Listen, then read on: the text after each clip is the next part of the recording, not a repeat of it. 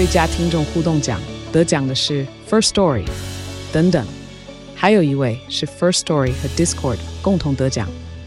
First Story 最新推出的 Discord 整合功能，是为听众管理新标杆，将拥有会员资格的听众自动加入 Discord 群组。这不仅减少创作者的负担，也为听众带来丰富的互动体验，获得全台 Podcaster 一致肯定。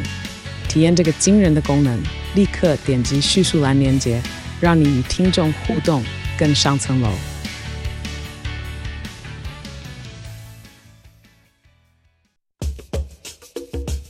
你要泡什么？要泡茶、泡咖啡，可不要泡沫经济；要泡泡糖、泡泡澡，可不要梦想成泡影；要泡菜、泡饭、泡妞、泡书本，就不要政治人物跟咱们穷泡蘑菇。不管泡什么，张大春和你一起泡新闻。台北 FM 九八点一 News 九八九八新闻台，今天孙维新谈天单元，国立台湾大学物理系及天文物理研究所的教授孙维新先生。在我们的线上，维新兄，Hello，哎，大春兄好，我们各位听众大家好。两个礼拜之前，我们有过三个没来得及说的话题，我都觉得非常有趣，特别是第三个啊，也就是地球可能可以在几万年之内调节自身的温度。那我们先把这三个是上一次遗珠之憾来补足。第一个话题是潜水员在佛罗里达州的海底拍片。发现了挑战者号太空梭的残骸，Hello，就是这个问题。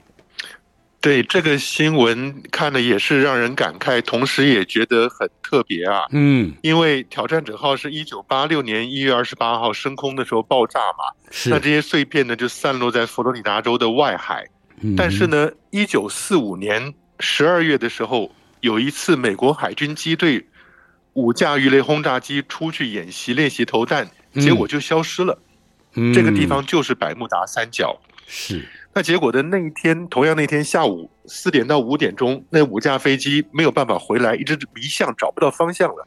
然后美国海军呢，赶快派出去两架水上大飞机啊，水上大飞机叫 PBM 的大飞机去，结果第二架也消失了。嗯，所以这个一九四五年十二月份这件事情呢，一直是相信百慕达三角有神奇魔力的人。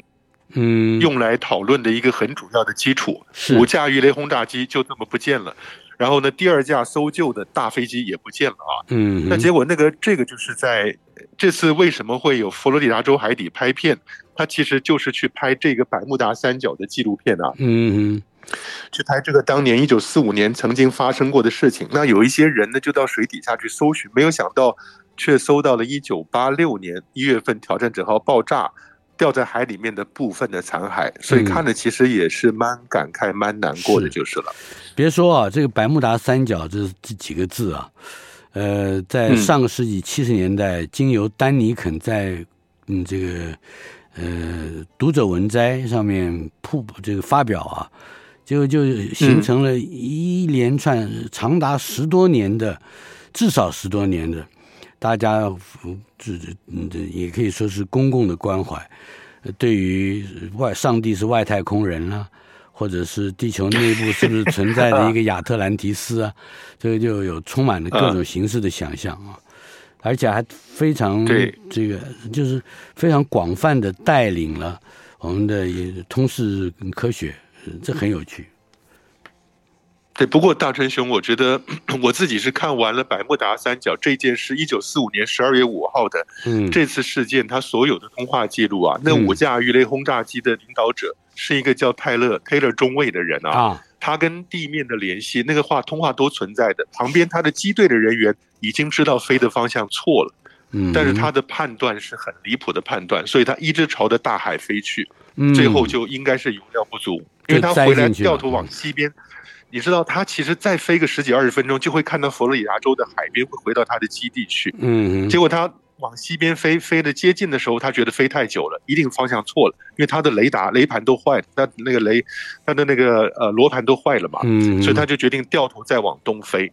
那其他的五架四架人也不敢说话，就跟着飞出去以后，就再也没回来了。嗯，所以这个你如果真的是去 follow 他所有的那些通讯的对话的话，就会知道。它应该不是什么神奇的外星人事件吧？嗯哼，是的。呃，不过影响很很深远啊，哈。啊，对对，你说第三类接触里面，电影就是把这五个人五架飞机重新又出现了。对，就是他他成为公共社会的一个一个非常有趣的话题，虽然是悲剧啊，但是大家开启了对外太空人或者是外太空活动的无穷想象。另外，嗯、我们接下来，哎，我们好像上个礼拜还还有一个太阳系探测任务。的通讯支柱，NASA 的这个 Deep in 呃 Deep Space Network 是吧？深空网。对，这个 DSN 很有名。哎呀，在、嗯、你记得我们在七零年代的时候就说过，七零年代不是有航海家一号、二号出去吗？哎，就在那个年代，因为它飞得很远，所以它的无线电讯号非常微弱。那你地面上就得要做特别大的大耳朵。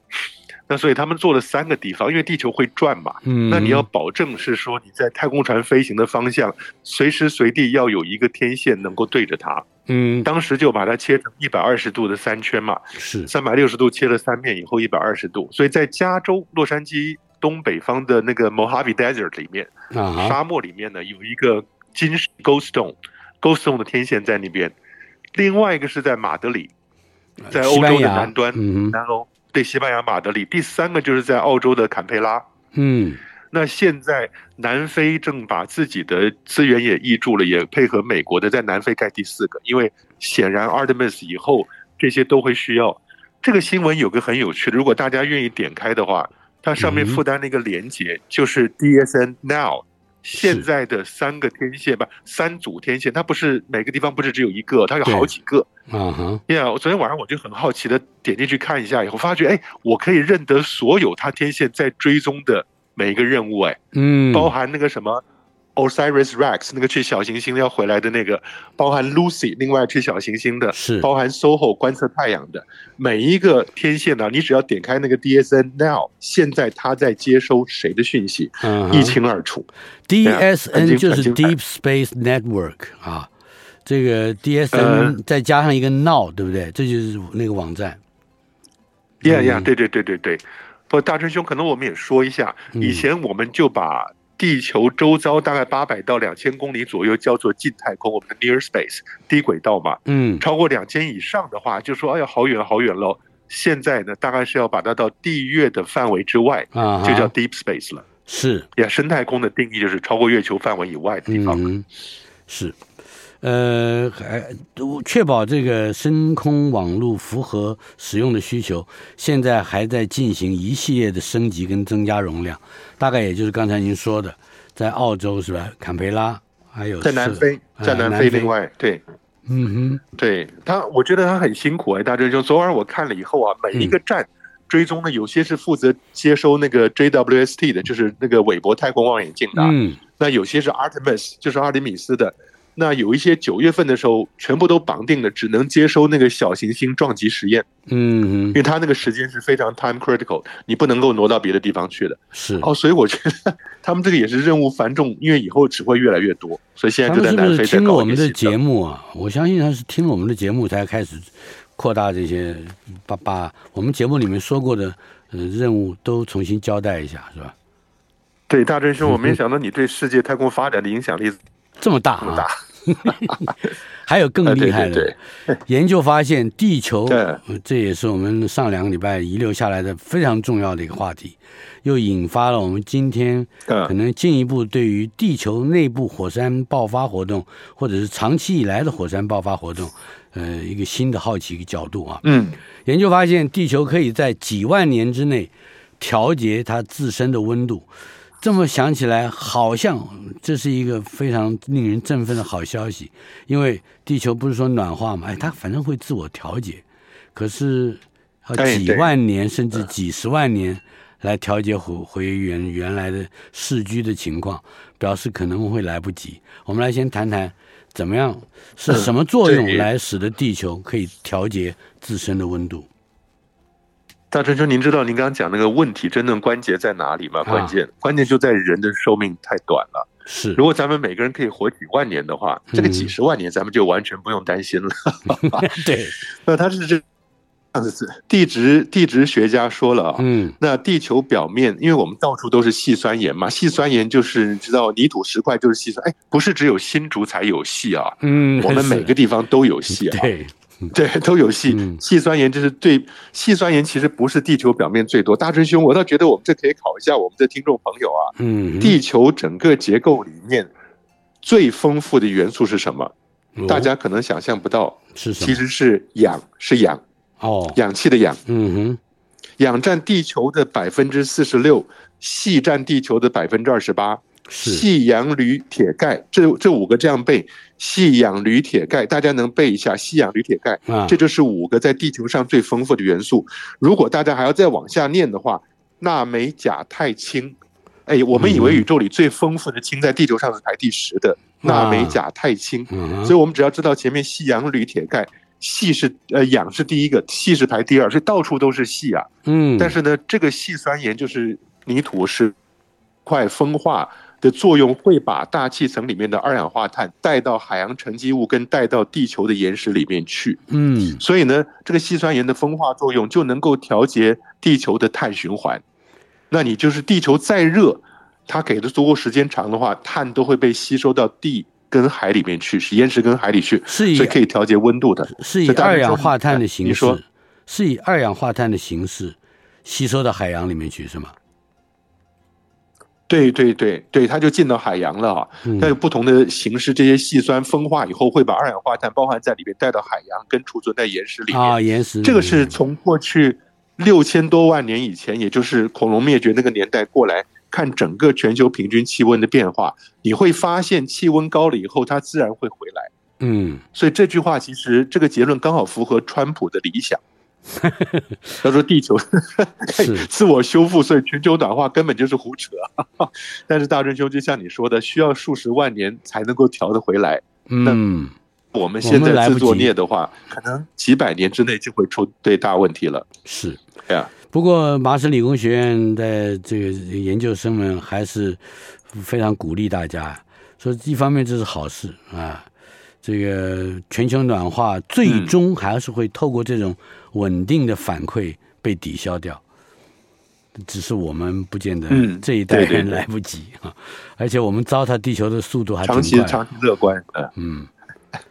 对，长期保持乐观吧。嗯哼，好，接下来我们跟这个有关的，也就是跟细酸盐风化作用呃的这个地质循环有关的，大规模而又长期的火山爆发活动，使得金星从天堂变成地狱。这也就是说，它是一去不回的一一种呃这这个地质活动。对。金星表面啊，它是高温高压。我们常说，太阳系的行星里面，跟地球质量、体积、大小最接近的不是火星，是金星啊。嗯，几乎是百分之九十几相同的质量跟体积。但是金星表面的大气压是九十二个地球大气压，将近一百个。然后它的温度是摄氏的四百六十度左右。是，为什么跟地球一模一样的一个行星，竟然会发展出这么不一样的一个环境来？你说它比较接近太阳，也接近不了多少。地球是一的话，它就是零点七，嗯，它只不过接近了百分之三十。但是呢，很重要是金星大气层里面充满了百分之九十五是二氧化碳，非常浓的二氧化碳。嗯，大家认为就是因为金星长期在过去几十亿年里面，常常几万年、几十万年有连续性的火山爆发。嗯，火山爆发喷出来两个最重要的东西，一个是水，一个是二氧化碳。是。那水很容易就在高温就消失了，二氧化碳就停留在它的大气层里面啊，所以这就是回到我们刚刚讲，地球本身能够把二氧化碳带走，带到岩石跟海洋里面，金星做不到这一点，所以金星跟地球本身条件如此相像，但它竟然变成了一个但丁笔下的炼狱，火热的炼狱。嗯，主要就是长期连续没有停过的几十万年以上，甚至上百万年的火山活动啊。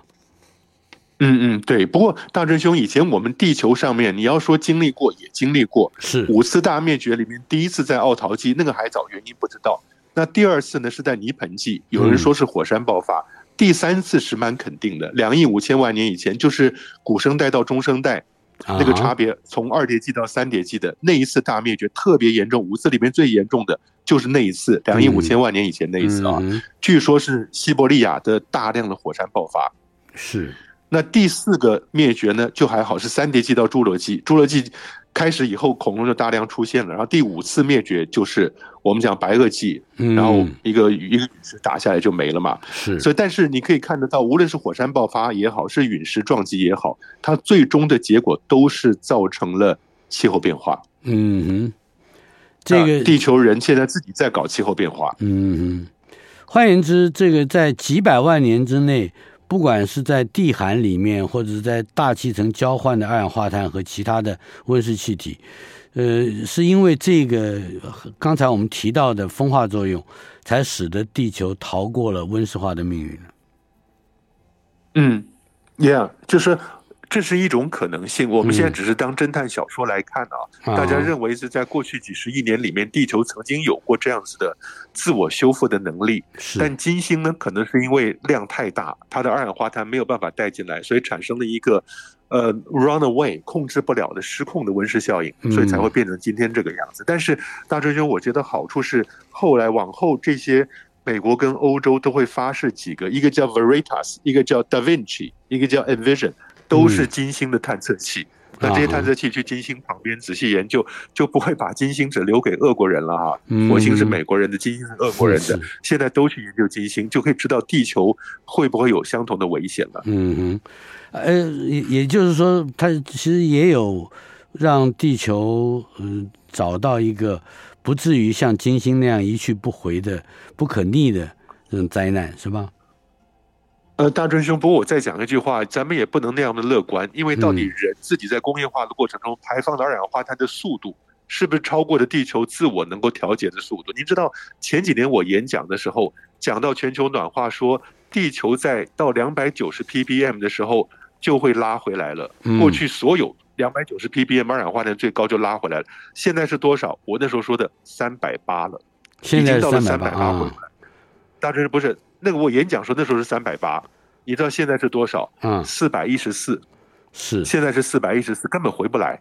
所以地球人创造的二氧化碳速度是不是超过了地球自身修补的能力？这是一个大问题。嗯，是。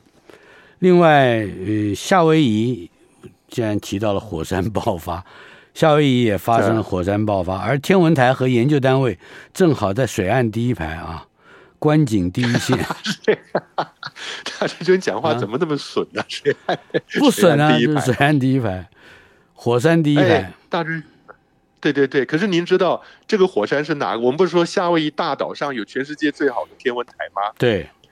那那个天文台是在夏威夷大岛，它北端有一个火山是死火山，叫蒙纳凯亚，南端叫蒙纳罗瓦。蒙纳就是山的意思，所以我把它翻成凯亚山跟罗亚山。罗亚山啊，嗯，嗯北边的山。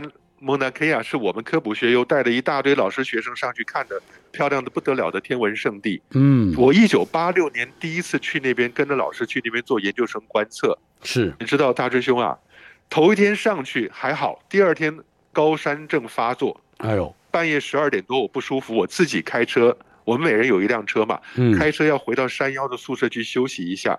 哎，您知道塞翁失马焉知非福啊？嗯，开下来的过程中，我就看到远远的南方地平线上火红一片。蒙纳凯亚，那个时候蒙纳罗瓦，蒙纳罗瓦，嗯，蒙纳罗瓦爆发了。一九八六年十二月，对，圣诞节的时候爆发了。嗯哼，所以现在它又爆发，那是一个活火山蒙纳罗瓦。但您知道，刚刚讲到了全球的温室气体，什么两百。有三百八、四百一十四。第一个测量这个温室气体变化是谁？嗯、就是蒙纳罗瓦上面的美国大气的测站 （NOAA） 的测站。嗯哼，我们当时带着科普学友上去看，还专门到了那个蒙纳罗瓦上面去。第一个就是要看这个历史性的，让人类知道全球暖化出现的这个测站。另外一个呢，蒙纳罗瓦上面还有一个美国的模拟火星基地。哦，因为有个两层楼的楼房，可以让六个人住在里面，是几个月。不能出来体验火星的，因为火山表面就像火星了嘛。嗯哼，这个之前我们在节目里面也介绍过，那个小小的可以住六个人的客栈是吧？对对对对，现在那个蒙娜罗瓦的熔岩流下，因为很糟糕，是往北流的，刚好把那条路上去的那个叫天文台路啊啊往北边上去叫马鞍路，叫 Saddle Road 马鞍路，往南来就叫 Observatory Road 观测站天文台路。那个熔岩已经流过观测站的那个路了，哦，所以已经上不去了。嗯、呃，有人困在某某地吗？啊，没有，没有，没有，那个地方困不了的，因为它的直升机很方便，所以困不了的。嗯、是，对。但是如果大家有兴趣去看 Mauna Loa，现在在网络上都已经当地有那个直升机公司啊，叫做天堂，夏威夷不是天堂吗、嗯、？Paradise Helicopter 天堂直升机公司啊，拍的那一系列的影片，看的还真的很壮观，也很吓人的。所以我们只要打 Mauna Loa 就可以可以找到，是吧？M A U N A L O A。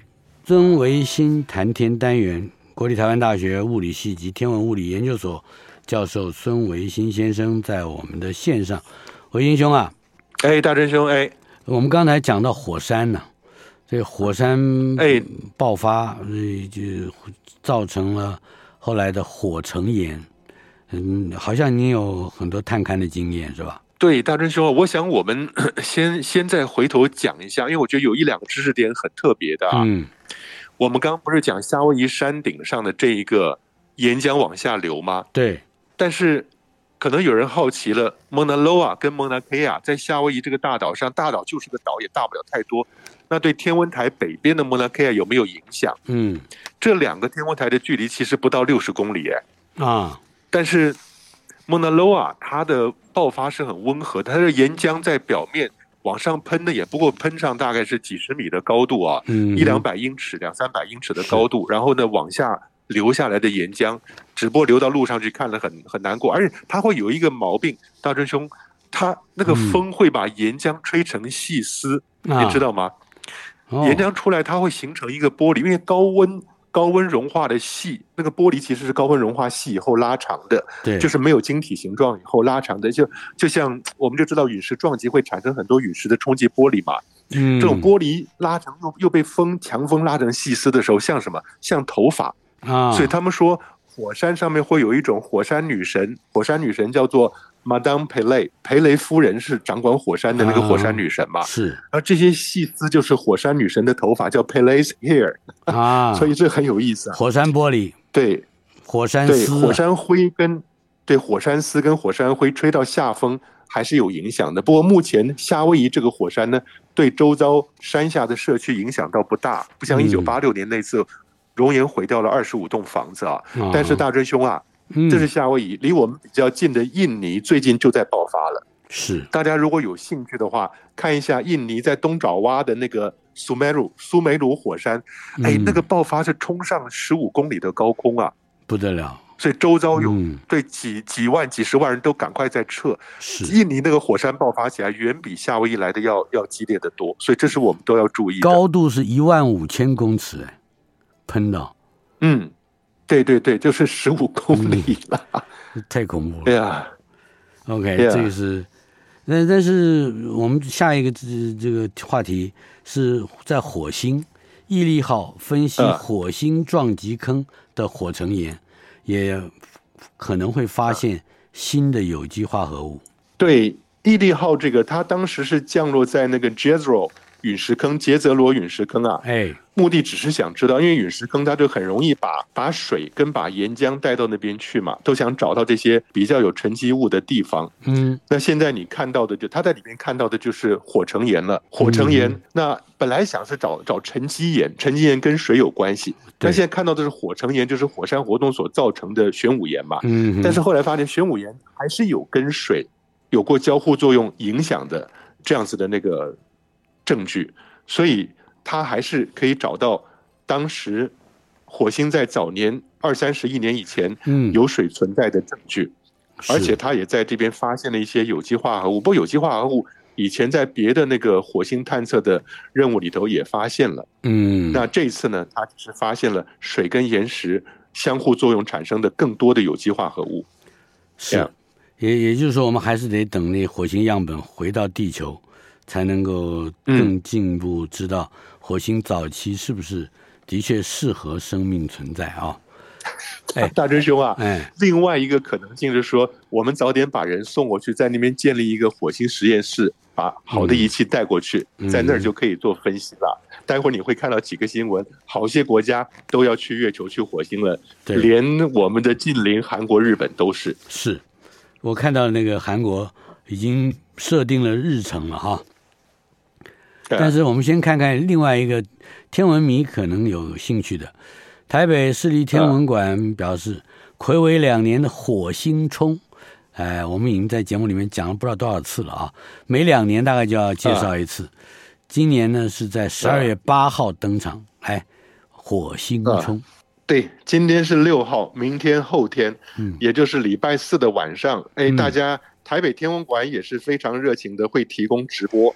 嗯，那火星冲冲的意思就是说，半夜十二点过中天。嗯，所以无论是什么行星冲啊，只要你看得到或者望远镜看得到，就是最好的观测条件。嗯，所以火星冲，而且不但是整晚上可以看得到，而且它是最近、最亮、最大的。它就是太阳很热闹，太阳、火星跟地球在一条线上。呃，对，地球在中间，太阳，然后是地球，然后是火星在一条线上。是对过去大锤兄啊，火星大家都认为，无论东西方都认为是个不吉利的天体嘛。嗯，那所以以前最早的时候，当那个火星出现了巨大的火星的时候，那景德镇不是烧窑吗？是在在在一千年以前了，那边烧窑烧出很多漂亮的瓷器来，结果发生窑变。嗯，哎，那一那一炉窑发生窑变，其实出来都是很珍贵，颜色全部变血红的。嗯，拿出来以后。这些烧窑的人不知道怎么回事，抬头一看，火星冲，赶快把这些窑接出来的珍品全部都打碎了，了因为是不吉利的。嗯、对啊，好可惜啊！嗯、要不然的话，摆在那个故宫也可以好好保存，即使那还是砸了，不够也能够保存。你现在放了故宫还是砸了，对，这不是砸了就是退给人家了。好、啊，不过哎，这里头有科学的证据说火星冲这一天做的窑就会有窑变，真的吗？啊，没有没有没有没有，窑变是它里面温度控制出了问题，所以正好在那一天出了问题，是吧？哎，对对对对对，嗯、一定是受火星的影响，一定受火星影响，这个要问国师才知道，要去问国师的啊。所以，哦，现在我就知道故宫那几个碗啊，那是火星冲还是什么星冲的时候给冲的啊？这个解释，我相信当局的可能会蛮愿意接受的。来，另外发射十天之后，猎户座猎户座号啊，成功进入月球轨道。这是美国 NASA 的另外一个太空舱，来说一下。对对对，大春兄，这里边的新闻真的非常丰富啊！一个是好消息，那其他几个是半好不坏的消息啊。嗯，好消息呢，就是那是在发射台上纠结了半天，最后终于发射，临时修修修修修补补发射以后啊，现在猎户座。好，这个小小的太空船呢，还真的成功进入了绕月轨道。是十一月二十五号，哎，十六号发射，十天之内呢就进到了绕月。其实大真兄它可以更快的，只不过它选择的轨道不一样啊。啊，因为它主要是要在月球旁边绕一个非常巨大的椭圆轨道，接近长方形的轨道。嗯，那个轨道很特别，我们待会儿有机会来讲。那就是未来想要在月球旁边做太空站的轨道。哦，所以这个 Artemis One。我们都以为跑到月球旁边绕月球圆圈绕一下，不是。这个 Artemis One 的轨道非常特别，嗯，它会绕着它形成一个最接近月球表面是一百三十公里。哎，大春兄，一百三十公里简直贴着表面擦过去了嘛。嗯哼。最远那一点是六万公里。嗯，那六万公里，这是一个很长很长的椭圆形。对对对，它之所以要选择这样的轨道，就是未来的太空站要在月球旁边。能够长期存在的话，嗯，第一个未来太空站、太空港是人要在那边接驳，然后下去月球表面的，所以你不能离太远，所以才会有这一百三十公里的近距离，嗯，那个时候就可以下去了。是，但是呢，你如果要维持那么低轨道绕地月球转的话，那个燃料跟能量的消耗是不得了的。要维持那么那么那么固定的速度的话，嗯，所以呢，它其他时间就把它拉到外面来了。所以你可以想象，你如果维持一百三十公里的话。绕一圈两个小时，嗯，如果你维持六万公里一个大圆圈绕一圈要两个月，嗯，那现在它改成这个细长的话，绕一圈两个礼拜，所以你每两个礼拜每两个礼拜会有一段时间几天是可以下月亮去的，但其他时间呢，就在很低消耗燃料的情况底下，离的月亮远远的还可以做什么？对天文啊、太空啊、地球环境，哎，不是休息啊，是。它是研究地球环境的。然后还要看太空辐射对人呐、啊、对机器的影响，所以他选择这个新的轨道真的是很特别。我觉得这是美国人在科学上这一点有非常有创意的。嗯，是，这是呃呃发射十天之后，猎户座号成功进入月球轨道的消息。另外，这个完成这一次飞跃，我们还有一些什么样必须理解的内容呢？对，就是大春兄，你记不记得上次好像他们还带了一个什么 Snoopy 上去，是不是？对，是一个 Charlie Brown 漫画里的，对对，填充玩具。对，如果大家有兴趣，把那个对 Artemis 的的网络上的动画叫出来看，实际的影片看出来，因为上面有三个假人，那三个假人绑在椅子上是不能飘起来的，嗯、但你会看得到那个影片，你会看到 Snoopy 在里边飘来飘去啊，嗯、那个影片也蛮好笑的。但是很重要的一个重点是，这一次除了说去测试那个轨道的。呃，可行性之外，嗯，好多网络上会喜欢的，就从那个角落去拍月球、地球跟猎户座三者合拍的合照啊，很漂亮，好像也捕捉到了月球背面非常清晰的图像。啊，对对对对对，他绕过月球去，那现在一点问题都没有。嗯，但大春兄，我想很多听众朋友如果真的有兴趣，你上网一看，你会发现有好些照片呢，是猎户座就在旁边，然。后月球跟地球在远方，这三个好像站在摆姿势。你为什么会有一个相机在旁边，能够拍一个摄影师在旁边？那显然又是阿波罗任务造假了嘛？不是，它有一个旁边有个立方卫星在伴飞。哦，伴飞的，嗯哼，陪着它飞。对对对，它总共带着对带着十个小卫星上去。那这其实也就是在我们跟猎户号、猎户座这个新闻在一块儿的啊。这十个小卫星上去呢，有六个成功，四个失败了。啊哈，六个成功不是就是都是可以有摄影功能吗？呃，有一些有，有一些倒没有。那这六个丢出去以后，有些是在月球旁边，有些是要绕太阳转，有些是要跑到小行星去。日本有两个，一个要登月，嗯、那个失败了，因为一丢出去就没有消息了。那个名字取得蛮好的啊，那个名字叫 Omodenashi。Omodenashi，Omodenashi 是，Yeah Omodenashi。嗯，Omodenashi 是日本的真心款待的意思，就是不是虚情假意的招呼你，是真心款待你，款待叫做 Omodenashi。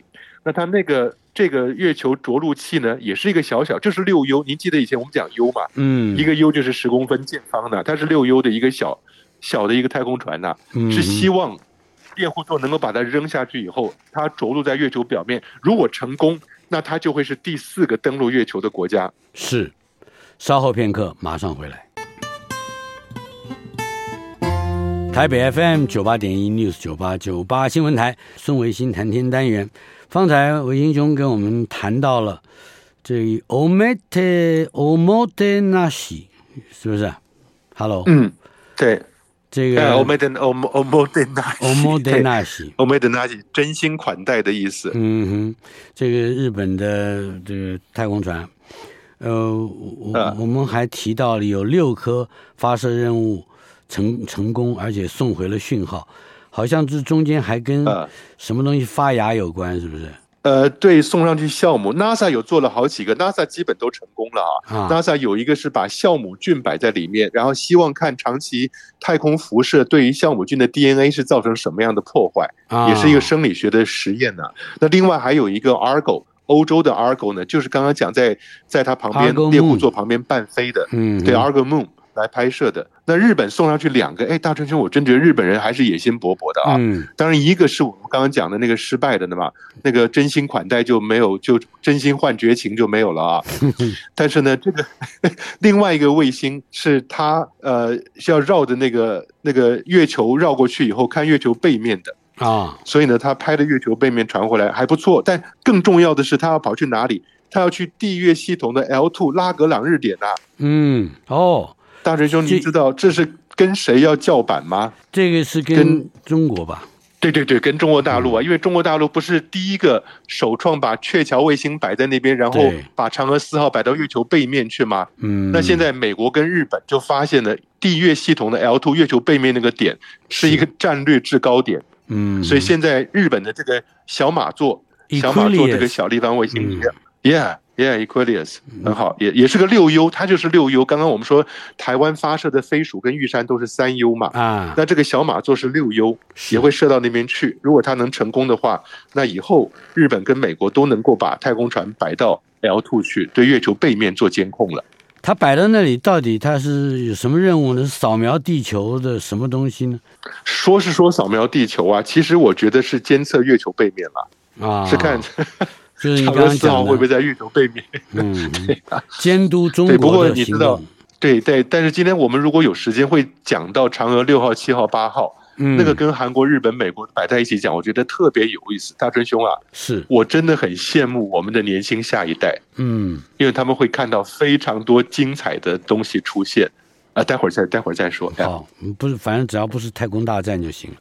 我们下接下来的这个话题是，呃，NASA 的首位女发射总监上工了。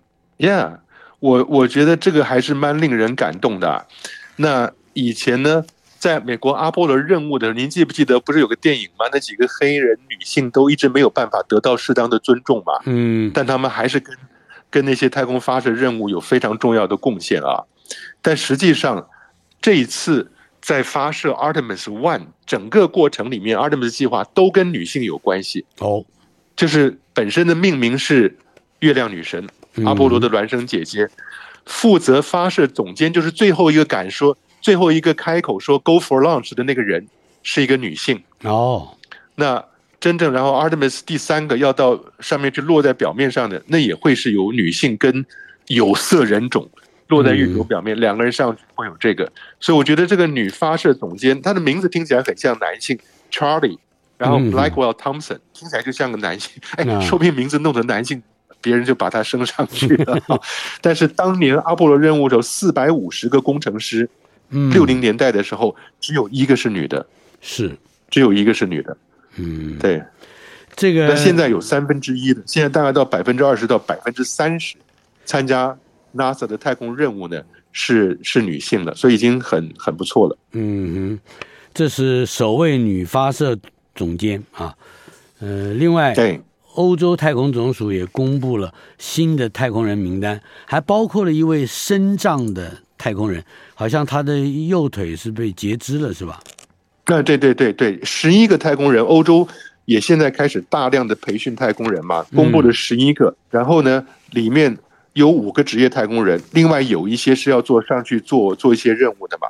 那其中有一个就是摩托车车祸，出车祸以后摩托车导致右腿截肢的十九岁的，哎，他十九岁的时候出车祸了，嗯，但他后来我相信一定装了。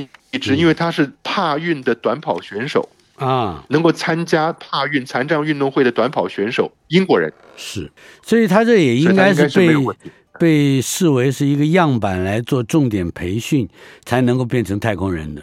对对对，因为我们那个你说奥林匹克，它其实改成帕于，就前面加了 para，para 就是残障的嘛。嗯那现在他把 astronaut 太空人这个 astronaut 前面加一个 para，所以 parastronaut，所以他这边身障太空人。嗯、看到欧洲太空总署，我觉得这点很令人敬佩。他招募的时候就讲的是说，我们可以接受身障的太空人。嗯哼，是这个是，总之就等于把它当做一个一个 model 来来塑造了哈。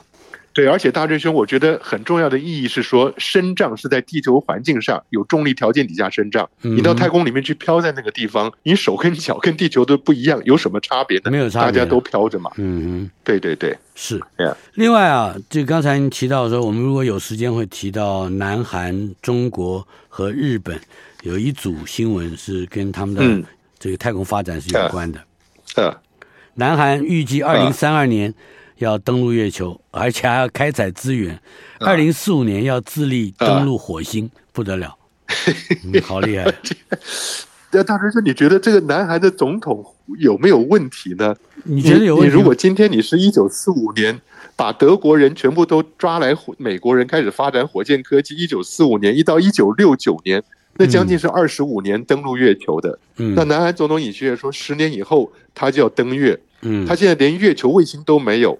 而二零四五年，再过这样二十年左右，要去登陆人类登陆火星的，不知道韩国最近这个总统好像讲了一些比较吹的太离谱的事。不不不，当年这个甘乃迪也是十年以后要上月球啊，他也不就上。可是你想，甘乃迪那个时候是一九六一年跟六二年分别对国会跟对德州莱斯大学的演讲，嗯，而那个时候已经是一九四五年，他们把德国火箭科学家全部抓来以后。嗯的十五年之后了，他已经花了十五年去建立他的太空科技发展的基础，所以他才能说十年之后我们能干嘛？南韩也在巨人的肩膀上啊，对，就那四个字后发优势吧，是吧？大概是，嗯。